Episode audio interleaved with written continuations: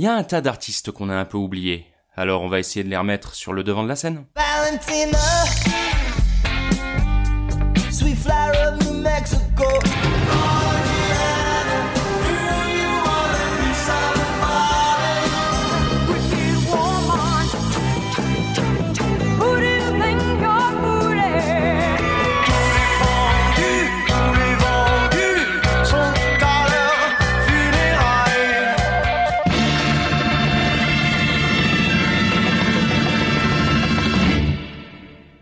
Se met un disque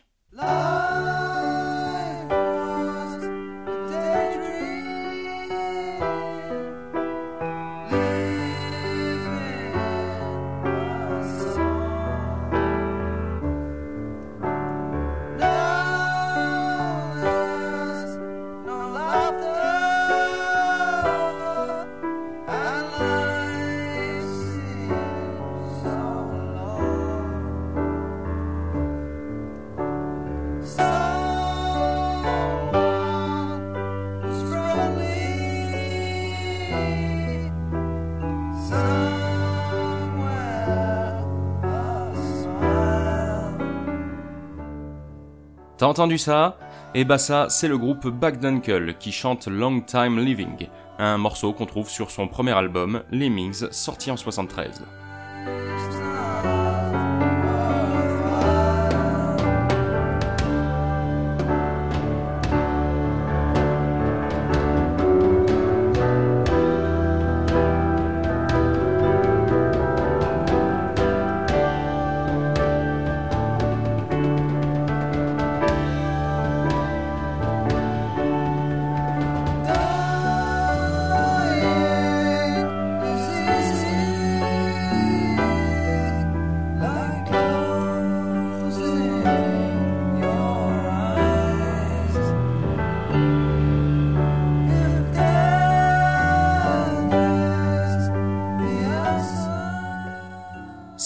Poisse pouvait avoir un nom, ce serait celui-là, Backdunkle.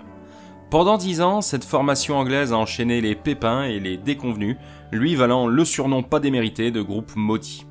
Pourtant, à l'époque, ils étaient quelques-uns à croire en lui, à tel point qu'il fut affublé d'un autre sobriquet qui lui colle toujours à la peau aujourd'hui, celui de meilleur groupe anglais inconnu.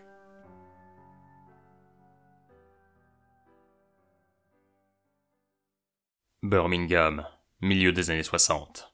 C'est là, dans cette sympathique bourgade anglaise de plus d'un million d'habitants, proche de la frontière galloise et ville de naissance d'Ozzy Osbourne et Barbara Cartland, que Backdenkel tire ses origines. À cette période, The Dice Men, un groupe local qui comporte en son sein Colin Swinburne, un jeune stagiaire graphiste qui joue de la guitare et du piano, se sépare. Et le jeune homme ne tarde pas à vouloir remettre le couvert en mettant sur pied une nouvelle formation, avec l'objectif de passer semi-pro. Il s'adjoint bien vite les services de son voisin chanteur, Peter Kimberly, ainsi que ceux d'un bassiste, Dave Bradley, d'un batteur, Ron Lee, et sera par la suite rejoint par un autre chanteur, Terry Island, programmeur dans le civil. Et tout ce petit monde prend alors le nom de You Know Who. You, la lettre U, hein, pas le You qui veut dire tu. Le nom leur venant apparemment d'un slogan qu'on entendait à ce moment-là dans des pubs pour Schweppes. Bien que constitué de jeunes gens qui ont également un autre emploi en journée qui leur prend du temps, le groupe signe avec l'agence Astra et donne pendant plusieurs années des concerts à tendance rock psychédélique un peu partout dans la région, sur la base d'un répertoire essentiellement constitué de reprises. Partageant même un coup la scène avec un groupe appelé The In-Betweens, qui se fera plus tard davantage connaître sous le nom de Slade, et réussissant même à enregistrer des démos studio Olick Taylor, qui appartiennent justement à Olick et Taylor. C'est à la fin de l'année 67 que You va faire une rencontre déterminante pour son futur, puisque Swinburne et Kimberly vont être abordés à la fin d'un concert par un certain Karel Beer, un jeune entrepreneur de 20 ans et DJ d'une radio pirate. Ce dernier, lui aussi originaire des environs de Birmingham, revient tout juste de Paris et cherche alors des musiciens pour enregistrer certaines de ses compositions en vue de créer un nouveau label. Et c'est sur les conseils du fameux Taylor du studio d'enregistrement qu'il décide d'aller voir ce que vaut le groupe, en allant les écouter jouer le 9 décembre 67. Impressionné par les capacités des musiciens, il se présente à la fin du concert à Swinburne et Kimberley, et à force de discuter, les trois jeunes gens se rendent compte qu'ils ont plusieurs points communs, Et bien vite, ils commencent à travailler ensemble pendant de longues nuits, non pas sur les chansons de Beer, mais sur celles écrites par les deux membres du groupe en vue de les améliorer. Trois titres vont émerger de ces séances d'écriture, An Apple a Day, No and Again Rebecca et Strange People. Et rapidement, le groupe entre en studio pour les enregistrer au milieu du mois de mars 68, en compagnie d'une section de cuivre.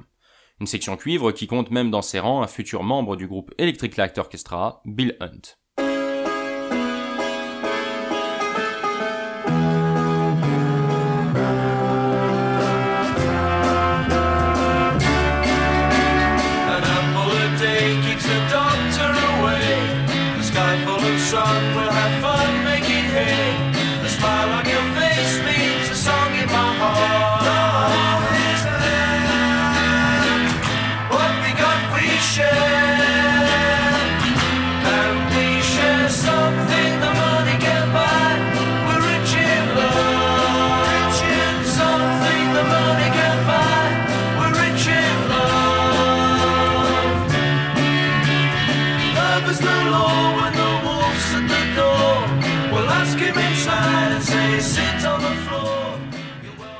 Parallèlement à ça, le groupe semble vouloir évoluer en adoptant un autre nom, celui de Backdankel Purist.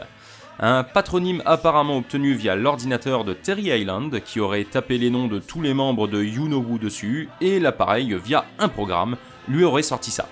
Mais le terme puriste sonnant trop blues pour certains des musiciens, ils le supprimèrent pour ne garder que la première partie, Backdankel. Ce qui ne veut donc rien dire.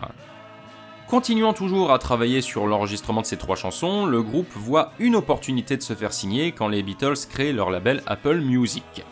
Jugeant que leur titre An Apple a Day serait très à propos, Karel Beer prend rendez-vous avec les pompes du label qui acceptent dans un premier temps de commercialiser la chanson, mais finalement aucun contrat n'est proposé et le deal tombe à l'eau. Backdunkel continue malgré tout à se produire sur scène, notamment au Birmingham Arts Lab, un haut lieu de l'art expérimental des années 60-70, mais le groupe commence à se déchirer entre ceux qui veulent vraiment devenir pros et ceux pour qui la musique n'est qu'un passe-temps, et qui souhaitent se consacrer à leur famille. Bien évidemment, les partisans du deuxième camp finissent par partir, et Bagdankel ne se résume plus qu'à un trio scénique composé de Colin Swinburne, Peter Kimberly et Brian Smith, un batteur engagé pour remplacer Rodney, le tout chapeauté par Karel Beer. Néanmoins, cette nouvelle configuration va rapidement faire parler d'elle dans les milieux underground des environs de Birmingham, grâce à son nom mystérieux, à la puissance de son jeu, à son tout nouveau light show et à des posters accrocheurs représentant la tête du David de Michel-Ange entouré des mots Bravissima Bagdankel. Cependant, la région étant pauvre en scène, le groupe en fait rapidement le tour, et pour continuer à se faire connaître, décide de tenter sa chance ailleurs, en terre étrangère. Bagdankel passe alors une audition le 26 février 69 qui promet aux candidats retenus qui pourront jouer à Paris, et quelques jours plus tard, les musiciens se retrouvent dans la capitale française où ils vont donner plusieurs concerts, avant de partir explorer davantage le pays pour jouer un peu partout. La nation du fromage semble en tout cas réussir dans un premier temps à nos Anglais, puisqu'ils vont faire la rencontre d'un producteur et directeur de club surnommé Chouchou, qui va leur permettre d'enregistrer deux chansons au studio CBE à Paris en mai 69. Through the Eyes of a Child et An Appointment with the Master. Et ce titre-là va même leur permettre de travailler avec la danseuse argentine Graziella Martinez, grande dame de l'avant-garde dans les années 60 qui avait déjà bossé avec Soft Machine et pour qui vont donc jouer ce morceau durant son spectacle Translation, qui finira ensuite par passer par le Centre américain de Paris où le groupe va faire la rencontre de l'Art Ensemble of Chicago, un groupe de jazz américain d'avant-garde qui va avoir une grande influence sur les musiciens de Bagdankel en leur donnant le goût de l'improvisation. Cependant, la malchance les rattrape bien vite, puisque leur van tombe en rade au pied des Alpes, les obligeant à rentrer en Angleterre par le train en emportant avec eux leurs seuls instruments de musique.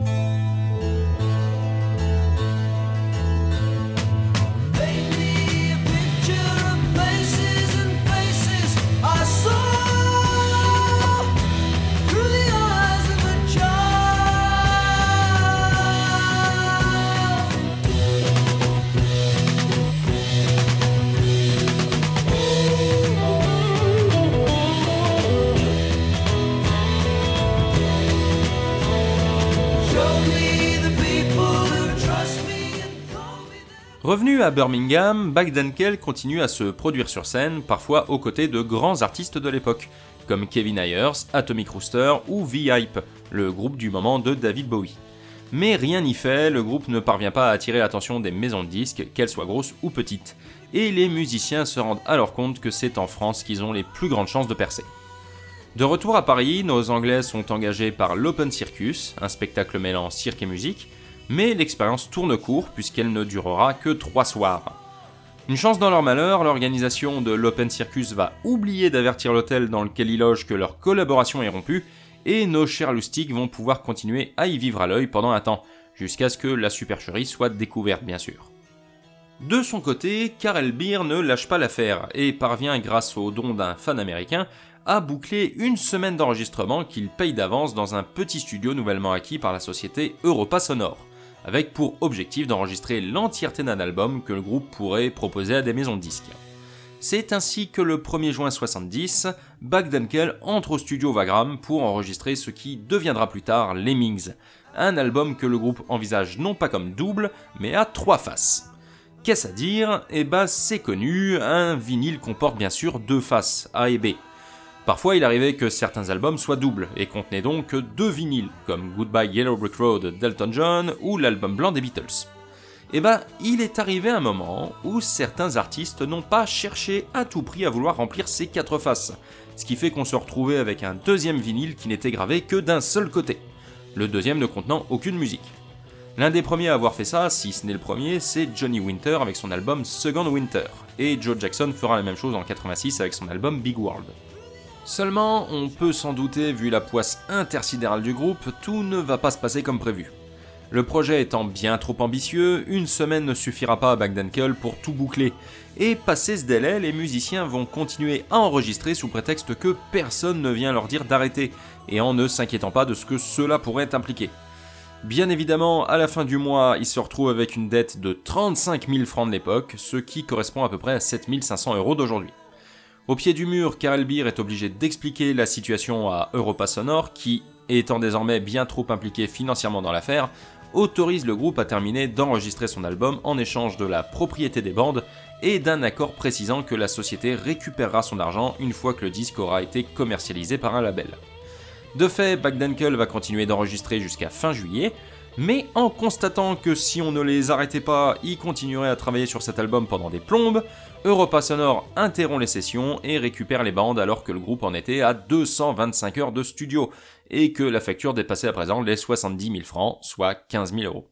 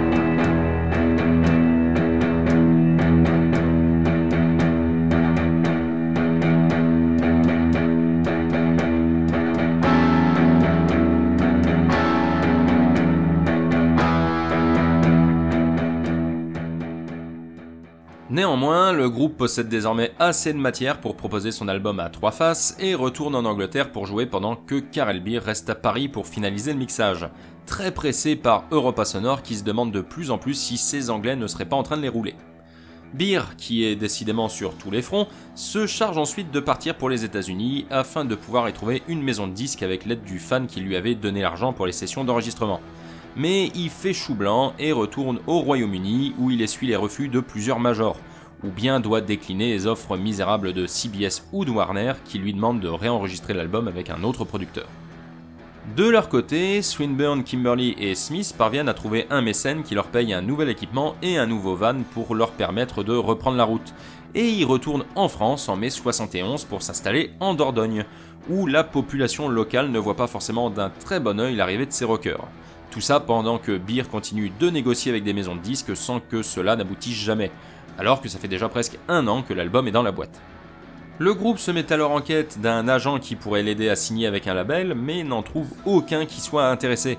Et en désespoir de cause, Backdenkel s'éparpille de plus en plus, acceptant de faire un peu tout et n'importe quoi pour faire entrer de l'argent dans les caisses. Des concerts bien sûr, avec parfois l'ajout d'une section cuivre, d'un pianiste, de choristes et d'un tout nouveau light show, mais ils vont aussi faire des ménages chez les gens, promener des chiens ou faire office de taxi à Londres en transportant des passagers à l'arrière de leur camionnette. Finalement, à bout de patience, Europa Sonore, constatant que rien n'avait bougé du côté du groupe, se décide à passer un accord avec la branche française de Philips pour sortir l'album. Apprenant la nouvelle, les musiciens reviennent à Paris et, avec l'aval du patron de la société, réenregistrent l'un des morceaux, comme All Faceless, et mixent une version single de An Appointment with the Master, avant que le disque ne soit pressé. Celui-ci, de par les quelques problèmes rencontrés durant sa production, ne comportera au bout du compte pas trois faces, mais deux, en faisant donc un album simple. Et le 29 mai 1973, soit quasi trois ans après avoir été enregistré, Lemmings sort dans les bacs, uniquement en France et sans promotion aucune. Inutile de préciser, je pense que les ventes n'ont pas été fameuses. Le coup de grâce étant donné par Philips un an plus tard, en juin 1974, lorsque ces derniers retireront le disque de la vente et n'essayeront même pas de garder le groupe sous la main en vue d'éventuels futurs albums. Malgré tout, Backdunkel reste soudé et Karel B rejoint définitivement le groupe en tant que musicien durant les concerts, en jouant de la guitare 12 cordes. Les quatre membres partent alors pour la Côte d'Azur, où ils vont tenter de fidéliser le public en jouant parfois un répertoire davantage tourné vers le rock and roll, en plus de continuer à enregistrer sporadiquement des morceaux à droite à gauche, y compris avec Europa Sonore et l'idée d'un nouvel album commence à émerger dans l'esprit de nos jeunes gens. C'est un certain Guy Boyer, un vibraphoniste et arrangeur qui travaillera avec Vladimir Kosma, Lynn Renault ou encore Jeanne Moreau, mais qui est surtout connu pour avoir composé le jingle des pubs Antenne 2, qui va leur donner leur chance en leur permettant d'enregistrer au studio d'Amiens en compagnie du futur ingé son attitré de Daniel Balavoine, Andy Scott. Et ce second album, ce sera Stalingrad.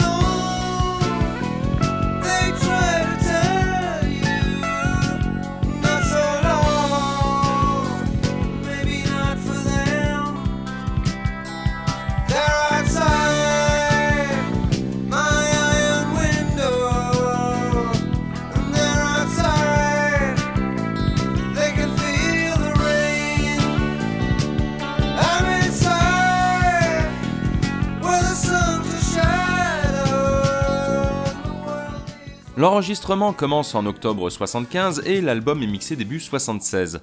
Et même si le groupe connaît moins de difficultés à boucler cet album par rapport au premier, c'est en revanche la même chanson pour ce qui est de le vendre. Ne réussissant toujours pas à intéresser suffisamment les maisons de disques, Karel Beer va avoir l'idée d'un proto-financement participatif pour pouvoir obtenir les fonds nécessaires à la création d'un label indépendant qui permettrait aux membres du groupe de sortir Stalingrad eux-mêmes. Pour ce faire, il va aller à la rencontre de toutes les personnes du showbiz avec qui lui ou un des autres membres du groupe a déjà eu contact, ou même des anonymes, et leur proposer, en échange d'un don d'argent, de faire figurer leur nom sur la pochette. C'est ainsi qu'au dos du disque, on peut lire les noms de Guy Boyer, Patrick Juvet, Carlos, Peter Hamil, leader de Vandergraaf Generator, Rory Gallagher, Metal Hurlant, Maxime Le Forestier, Philippe Manœuvre et Daniel Balavoine au milieu d'une ribambelle d'autres noms. L'argent récolté va ainsi permettre à Buckdenkel de sortir son deuxième album en 77, soit plus d'un an après l'avoir terminé, sur son label The Initial Recording Company. mais aussi de proposer l'année suivante une réédition de Lemmings tel qu'il était pensé à l'époque, en format 3 faces. Si ce n'est que le deuxième 33 tours sera finalement remplacé par un 45 tours sur lequel figurent trois chansons non présentes sur le pressage de 73, mais enregistrées à la même époque que les autres.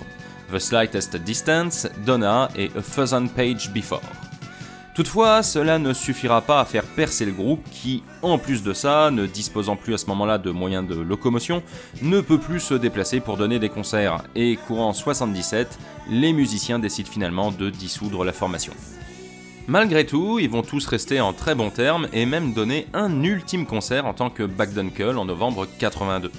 En dehors de ça, ils vont continuer à jouer soit ensemble, soit en solo pour d'autres artistes. Peter Kimberly et Brian Smith ont par exemple joué pour Daniel Gérard, et Karel Beer s'est lancé dans la production et a bossé pour Bernard Paganotti, célèbre bassiste français qui a lui aussi eu une carrière solo.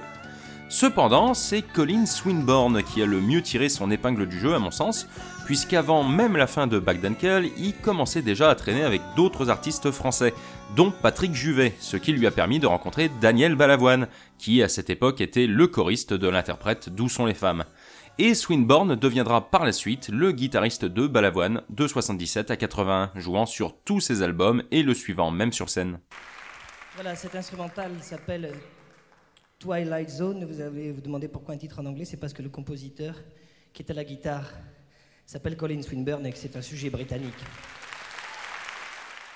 Autre anecdote concernant Swinburne et Balavoine, eh bah, il s'avère que la chanson Mon fils ma bataille, dont quasi tout le monde sait qu'elle a été inspirée en partie par le film Kramer contre Kramer, a également été inspirée à Balavoine par la situation familiale du moment du guitariste anglais, empêtré dans un procès contre son ex-femme pour récupérer la garde de leur enfant. D'ailleurs, Balavoine en parlait lui-même à la télé sans prononcer le nom de son musicien. Bon, j'ai écrit cette chanson simplement parce que deux de mes amis ont vécu ce problème et qu'il se trouve que un, indiscrètement, euh, euh, indirectement, pas indiscrètement, indirectement, m'a dit peut-être que je pourrais faire une chanson sur le même sujet que Kramer contre Kramer, et je ne savais pas à ce moment-là que lui-même avait ses problèmes. Et en fait, j'ai appris après qu'il s'était servi de cette chanson pour envoyer le texte à sa femme. voilà. Bon, mais. Est-ce que ça a arrangé les choses Oui, ça a arrangé les choses, mais de toute façon, une fois que c'est dérangé, des fois, ça se recommence souvent un peu plus tard. Enfin, je vais pas leur porter mal. Comme quoi, c'est quand même amusant de savoir que le guitariste d'un des plus grands groupes anglais inconnus, comme l'écrivaient les journalistes, a inspiré le texte d'une des plus célèbres chansons françaises. Malheureusement, Colin Swinburne nous a quittés récemment, le 24 février 2021.